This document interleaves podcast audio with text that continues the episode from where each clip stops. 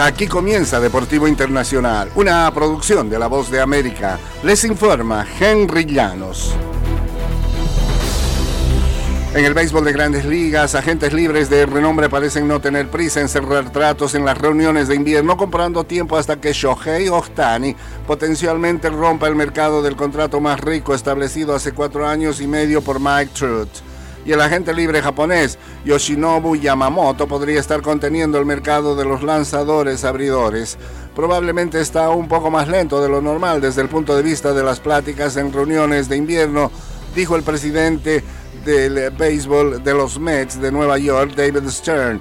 Una posibilidad es que si lo más alto del mercado de la agencia libre no se ha movido, y suele suceder que sea lo más alto que se mueva para crear el efecto dominó y caigan las demás piezas. Otani, que representa una doble amenaza, que ha ganado dos de los últimos tres premios de jugador más valioso, se espera supere los 500 millones de dólares.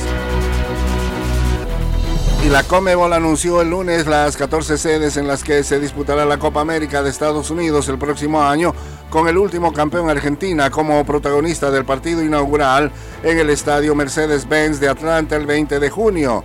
México debutará dos días después en el NRG de Houston y Brasil. El 24 de junio en el Sophie de California. La final se jugará el 14 de julio en Miami.